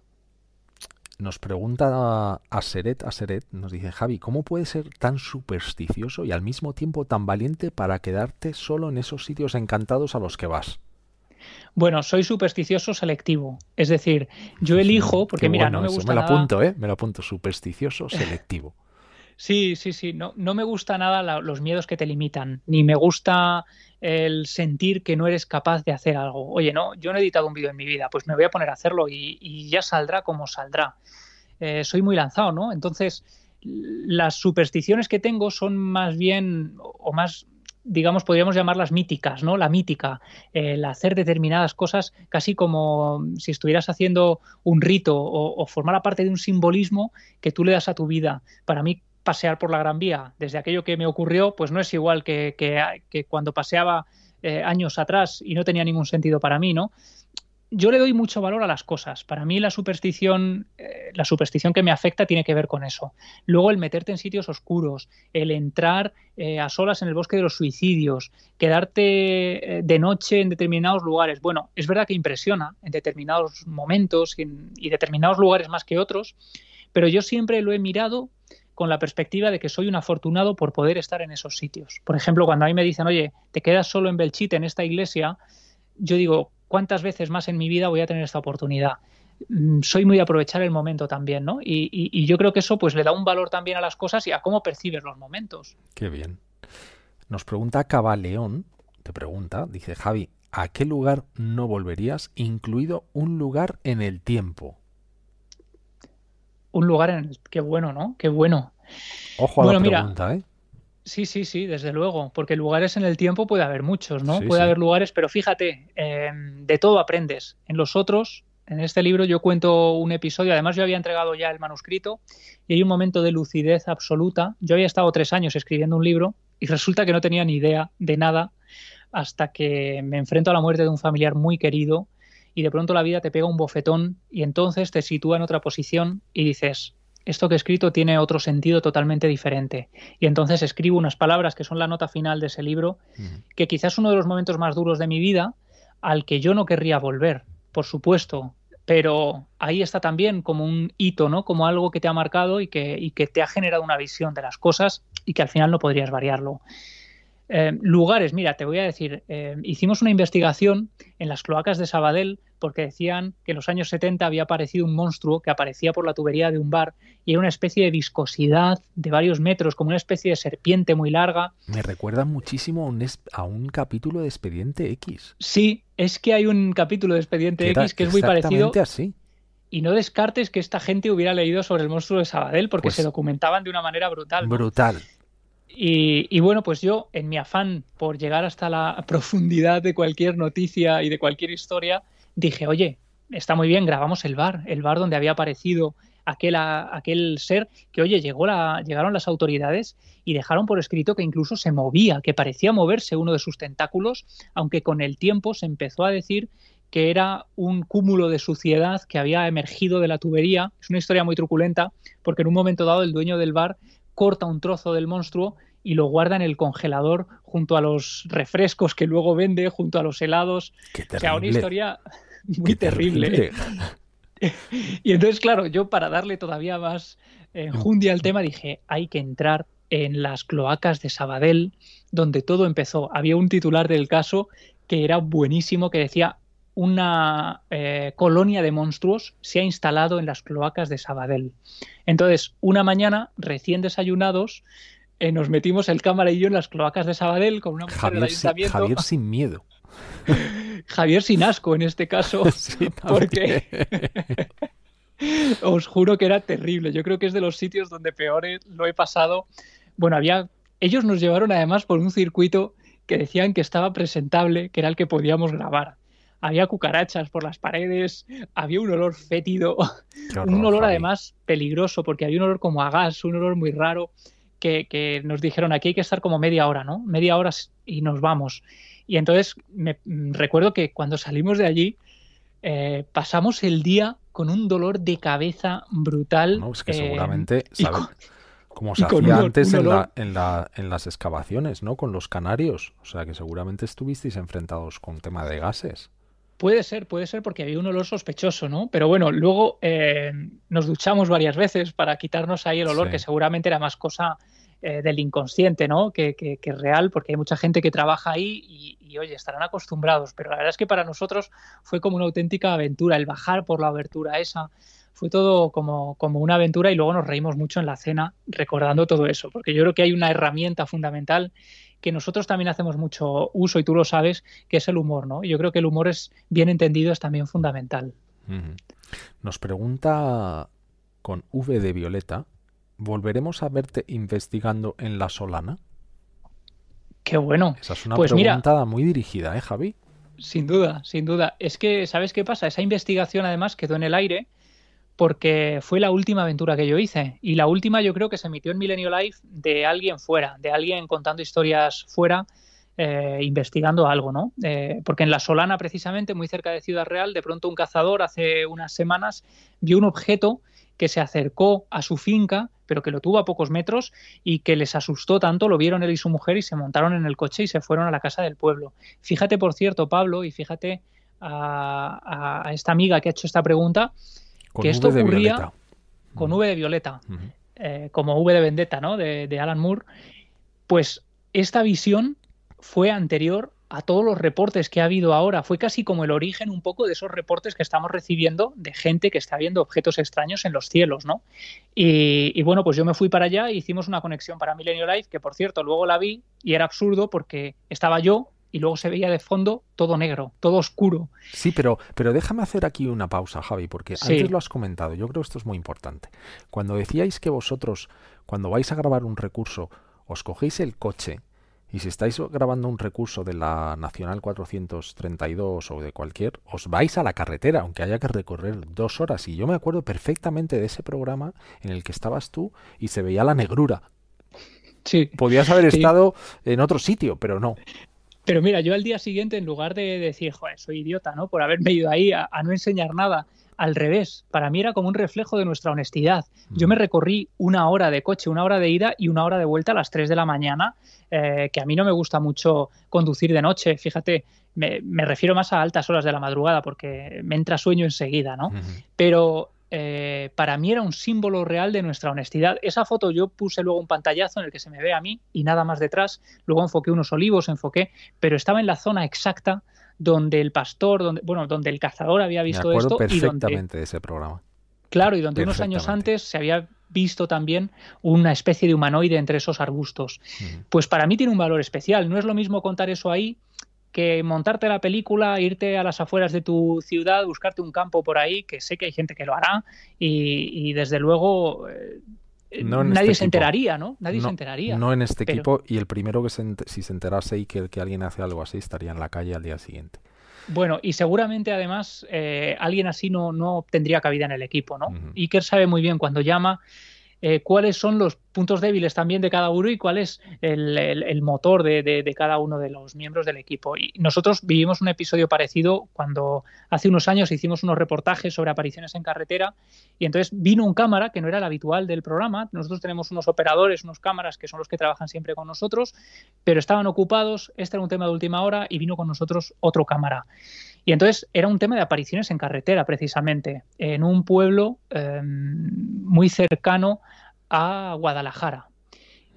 Bueno, pues salimos de la carretera, era de noche, cuando salimos de Madrid el cámara dice, bueno, paramos aquí, hacemos aquí la grabación. Y le dijimos, íbamos Paco Pérez Caballero y yo en el coche, y le dijimos, no, no, es que queremos ir al punto exacto donde se produjo la- el avistamiento. Y decía, joder, ya, pero si de noche todas las carreteras son iguales. No, no, no nos vale cualquier punto, queremos ese. Entonces, durante 45 minutos estuvimos conduciendo hasta que llegamos allí y cuando llegamos allí, Pablo, descubrimos que había una serie de cruces. Eh, nosotros íbamos con una denuncia de la Guardia Civil porque había alguien que había visto una sombra en mitad de la carretera como una persona aguardando.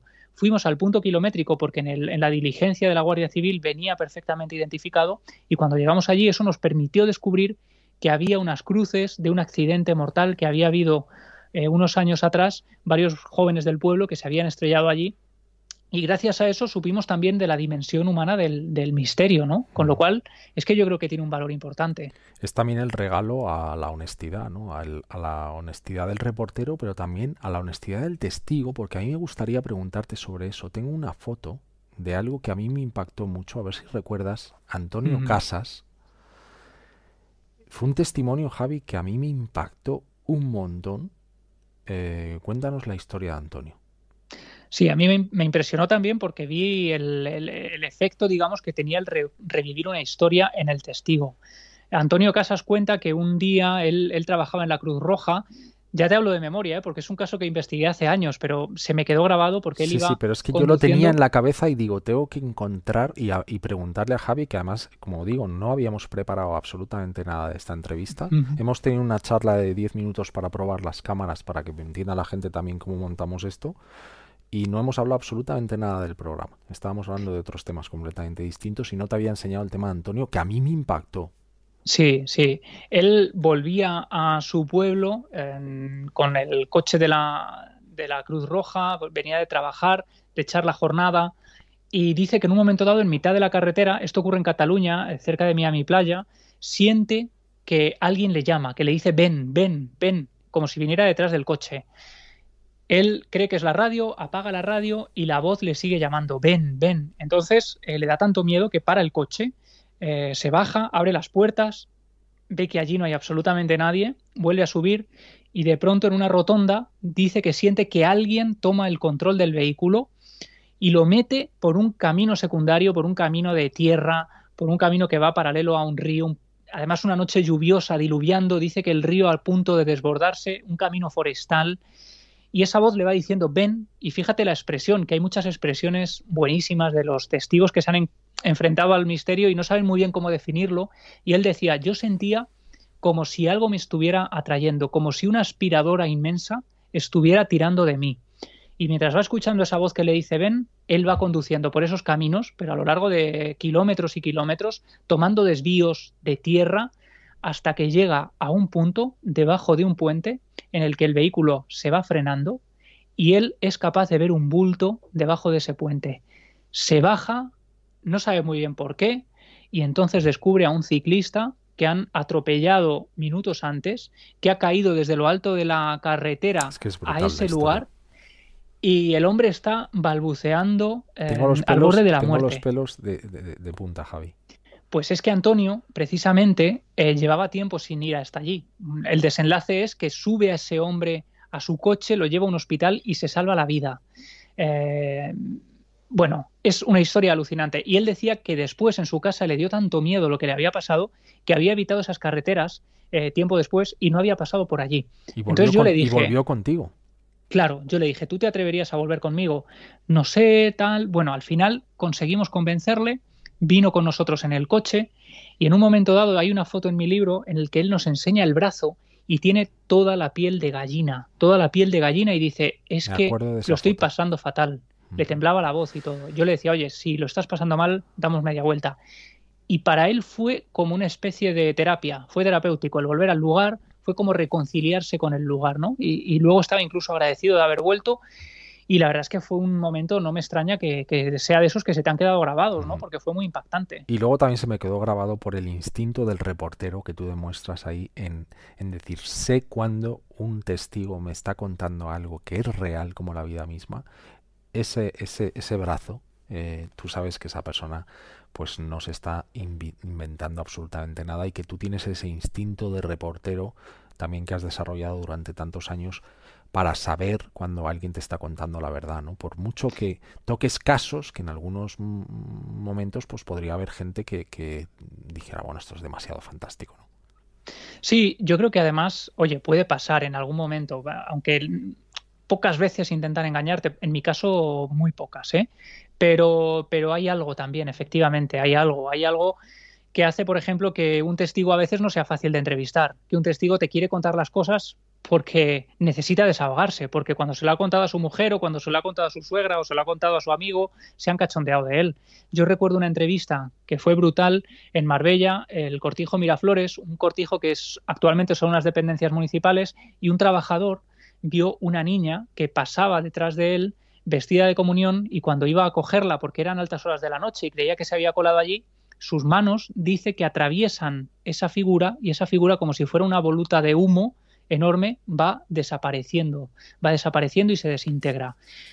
Esa historia la había contado a mucha gente y nadie le había creído. Bueno, pues resulta que después de desayunar con él y de charlar y demás, conseguimos ganarnos su confianza, lo entrevistamos en la habitación del hotel y hay un momento brutal en el que él, después de contar la historia, rompe a llorar como si fuera un crío de, con un llanto desconsolado, rompe a llorar y dice que, que, que por primera vez se siente escuchado, que por primera vez siente que alguien le ha comprendido. Y entonces tú no buscas eso, ¿no? Tú buscas también conocer la historia, pero resulta que encima tu trabajo ha reportado una calma y una paz en un testigo. Pues eso es una cosa maravillosa, ¿no? Y eso también te da una perspectiva interesante de cómo los testigos no solo no ganan nada, sino que a veces pierden, ¿no? Pierden por contar estas cosas. Sí, sí. Nos pregunta Nacho Sevilla, que quería, que bueno, me parece una grandísima pregunta. Javi, ¿tienes un sitio de pensar, un sitio solo tuyo? Mm, bueno, yo tengo este sitio, que es este rincón de casa, donde me siento muy protegido y donde me evado muchas veces, ¿no? Y, la verdad es que es una suerte tenerlo en casa, tener un rincón. Yo creo que todo el mundo en su casa, ¿no? Tiene uno de esos, uno de esos eh, espacios. Pero no tengo ninguno predilecto, lo he sentido en muchos lugares, ¿no? Yo creo que cuando vas a investigar tienes la suerte también de conocer muchos lugares, muchos sitios, muchos rincones, y a lo mejor sí que eh, después de cenar cuando el operador se marcha a dormir, pues tú te vas al lugar donde has estado investigando para sentarte, para intentar obtener también un poco tus propias conclusiones, para sacar algo, o porque simplemente es un sitio que te ha reportado tranquilidad. Hay una zona de la costa de Ogrove que a mí, eh, bueno, he veraneado mucho ahí de crío, y entonces volví hace poco, cuando estaba haciendo el reportaje de la Santa Compaña, y es un sitio que siempre que voy me transmite como mucha calma, mucha paz, y me reconcilia también esto que hablábamos antes de Stephen King y demás, yo creo que uno siempre está intentando buscar, la, buscar la infancia, intentando volver a la infancia, intentando revivir esas, esa mm. pureza, ¿no? Mm. Y, es uno de esos sitios también. Seguramente pues elegiría ese. Tienes un compañero que se llama Thor, que tenemos por aquí, que seguramente estará por ahí algún rincón, ¿eh? Eh, que hace poco, Javi, tuviste una historia con Thor que yo la leí en las redes sociales y, bueno, pues me puso mucho los pelos de punta, eh, que el perro como que mitad de la noche vio algo y se quedó como paralizado, ¿no? Mm. Sí, sí, fue muy sorprendente para nosotros porque pues Thor es un, es un perro que es como muy afectuoso, le gusta estar siempre en brazos, le gusta estar encima, mira esa foto, siempre está ahí, ¿no? Con, mm. eh, con nosotros. Estos días es verdad que cuando empezó la cuarentena él estaba como muy extraño, quizá porque nos tenía en casa todo el día y porque percibe algo, ¿no? Yo creo que los perros tienen mucha sensibilidad y están percibiendo también. Mm. Y bueno, el caso es que una noche de pronto, pues el perro empieza a dar vueltas alrededor de la cama, como si estuviera rondando. Eh, nosotros nunca lo habíamos visto hacer eso, pero nunca, te digo, nunca. Creemos que está enfermo, que le pasa algo, que le duele la tripa, que te pasa, lo acariciamos, lo miramos, tal. Lo dejamos en su casita y al cabo de 10 minutos otra vez el perro dando vueltas alrededor de la cama, pero andaba y se escondía detrás del cabecero y se quedaba mirando, ¿no? Entonces, pensando que a lo mejor eh, necesitaba salir un momento, eh, hacer pis o cualquier cosa, pues a las tres y pico de la mañana le pongo su correa y salimos fuera y nada, eh, va a un árbol y, enseguida viene conmigo en plan de, oye, vamos para adentro que hace frío. Volvemos y bueno, el perro tan normal, saltando como hace siempre, es un perro muy alegre, parece un cachorro y tiene nueve años. Y entonces cuando entramos ya al dormitorio, entra cabizbajo, con la cola entre las patas, eh, como asustado. que, los que tenemos perros sabemos perfectamente cuando hacen ese movimiento de la cola que hay algo que les asusta. Sí, además, Thor, yo creo que muchos perros eh, se ponen cuerpo a tierra casi, se, mm. ponen así y entonces se meten en su casa. Y yo decía, joder, qué raro, ¿no? Qué raro esto. Nada, el perro en mitad de la noche otra vez vuelve a meterse detrás del cabecero y ya dijimos, vamos a dejarlo, a ver qué pasa. Eh, el caso es que ya cuando nos dormimos, en un momento dado Celia me despierta y me dice, asustadísima, que ha tenido una especie de pesadilla en la que sentía que alguien le cogía de la pierna, del pie, y que había mirado a Thor y Thor estaba con las orejas bien altas mirando a los pies de la cama, mm. como si él estuviera viendo algo. Y entonces a Celia lo que le escama es que no le pasó una vez, le pasó dos veces esa noche y ya nos fuimos a dormir al sofá. esto no lo conté, pero nos fuimos a dormir al sofá. No me extraña. y el perro ya durmió como un rey. Al día siguiente, eh, el perro no quería entrar a comer, no quería entrar, tiene un comedero eh, también en la habitación y un bebedero, no quería entrar ahí a beber agua. Teníamos que entrar con él, si lo acompañábamos bien, pero si no, él no quería entrar. Y esa noche ya sí que entró y desde entonces ha vuelto a entrar sin ningún problema. Fue, oye, igual recibimos la visita de algún guardián. Es verdad, Pablo, que justo ese día se produjo un poco esa zozobra de, del cierre temporal de cuarto milenio. Estábamos un poco preocupados todos, estábamos ahí en un estado especial y a lo mejor el perro detectó algo. No lo sé, no lo sé, pero la verdad es que no, lo ha vuelto a hacer ¿eh? y me pareció ya muy llamativo. Javi, llevamos una hora y media hablando contigo. Me quedaría aquí horas. Vamos a acabar con una pregunta que, nos dice Antonio Zamora. De toda esa biblioteca de Stephen King, ¿cuál es tu libro favorito? Bueno, pues como hablábamos de lo Eso es como escoger a mi padre, a, quién quieres sí, más, a papá o a mamá. Pero mira, Misery sería es el que recomiendo a todo el mundo porque es el que yo leí eh, para empezar. Tiene otro libro fantástico que es Desesperación, que es un terror más sobrenatural y donde Stephen King nos muestra todo lo que sabe hacer. Es un despliegue de terrores de todo tipo que a mí me encanta, le tengo como mucho no lo he leído, fíjate. ¿No lo tienes? No, no lo he leído. Pues Desesperación es un, es un libro que yo creo que, toca, él lo dice, tiene un libro que se llama Danza Macabra y dice que el, el auténtico terror es una danza macabra de uno mismo con sus miedos y de uno mismo con los miedos de la sociedad y los miedos globales y, entonces, claro, él en ese libro toca teclas muy profundas, yo creo, de la psique y toca terrores ancestrales que tenemos todos dentro y es buenísimo. Y luego hay uno que es La historia de Lizzie, que es un libro muy, no sé si tú lo has leído, pero es una, es una maravilla. Es un Stephen King absolutamente eh, sensible que cuenta la historia de una mujer, la mujer de un escritor muy famoso, que mm. su marido muere y entonces ella se ve obligada a abrir todas las cajas que él tenía, donde guardaba proyectos por publicar, donde están todos los recuerdos, toda la vida y toda la pureza de ese escritor, ¿no? Y es una historia preciosa de cómo afecta el recuerdo, de los lugares que uno busca para refugiarse del dolor, de cómo los dolores y los terrores también van afectando a lo largo de toda una historia. Es una historia de amor, la historia de amor de esa mujer. Sí, pues tengo ganas de leerlo. Pues lo recomiendo de verdad, ¿eh? es un libro precioso. Además, ahora que estamos en casa, eh, bueno, alguno tiene un poco más de tiempo que antes, esos trayectos que nos eh, conllevaban muchas horas en el coche eh, yendo a la ciudad, pues Javi, son las 9.02. Eh, Tenemos muchísimos mensajes que nos entra de YouTube. La gente que no se haya suscrito al canal Radio El Respeto, que lo haga, que le dé al clic de suscribirse, porque el respeto nunca se sabe cuándo vuelve, pero lo que sí que sabemos, Javi, es que tú te has ganado este parche Qué bueno. De respetable eh, que te enviaremos a casa. Eh, vamos a ver si funcionan bien los servicios de correos, pero todos los que hayan pasado por este programa van a tener este parche de respetables. Oye, me encanta, ¿eh? De verdad. Que soy muy fan de los parches. Tengo por ahí alguno de los cazafantasmas, tengo por ahí del Mothman, tengo bastantes cosas. Pues que sepas, que sepas que este parche te lo has ganado a pulso. Hemos estado una hora, y media conversando contigo. Tenemos muchísima gente eh, que nos está mandando mensajes y se quedan muchas cosas en el tintero. Pero vais a tener más Javi Pérez Campos el jueves con, con, esas maravillosas historias en las que está trabajando en el canal de Iker Jiménez, en la estirpe de los libres. Y Javi, muchísimas gracias. Eh, ha sido un honor. Eh, y bueno, seguiremos sintonizando contigo. Seguro que tenemos más ocasiones de hablar. Ha sido un auténtico placer tenerte en Radio El Respeto. Oye, para mí ha sido un placer también y, y oye, podemos hacer más cosas, ¿no? Con lo cual, eh, por supuesto queda pendiente el estar juntos en el estudio y poder hacer eso que, anhelábamos. Esto es un poco un parche, sí, pero, para mí es, un placer. Sabes que te quiero sentado aquí a mi vera eh, y que seguramente lo haremos algún día, ojalá muy pronto. Javi, muchísimas gracias. Te vemos este jueves.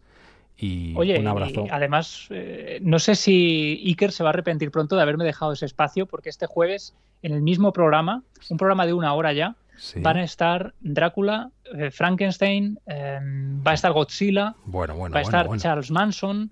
Eh, va a haber muchos personajes que tienen que ver con los miedos de la sociedad. Tus terrores favoritos, lo podríamos. Sí, ¿eh? sí. No sé si es demasiado arriesgado, ya veremos, a ver qué dice la gente. Oye, seguro que lo haces fantástico y te veremos este jueves. Y en una hora sintonizamos con, con Iker en su canal, así que ahora hay que cenar algo rápido. Muchísimas gracias, Javier. Un, placer enorme, de verdad. Un abrazo grande para ti, para todos los que nos han estado acompañando en estas horas. Pues de verdad que es un placer estar también tan arropados, ¿no? Si no, no tendría mucho sentido. Muchas gracias. Gracias a ti, Javier. Un abrazo enorme. Un abrazo. Bueno, y todos los que nos habéis acompañado esta noche ha sido un lujo teneros. Eh, gracias a Nacho Sevilla, gracias a Diego, gracias a Guille, a todos los que nos echan un cable. Os esperamos el próximo martes con un tema eh, que adelantaremos en redes en breve. Vamos a tocar un tema que en el respeto no se ha tratado nunca eh, y que creo que va a ser muy interesante, sobre todo para aquellas eh, mujeres que estén pensando en tener un hijo en el futuro próximo. Así que el próximo martes a las siete y media os esperamos aquí en el respeto. Si no os habéis suscrito, ya sabéis darle al like o al dislike si no os ha gustado el programa, pero suscribiros porque nunca tenemos un horario fijo. Muchísimas gracias, nos vemos muy pronto. Radio El Respeto. Gracias por estar ahí.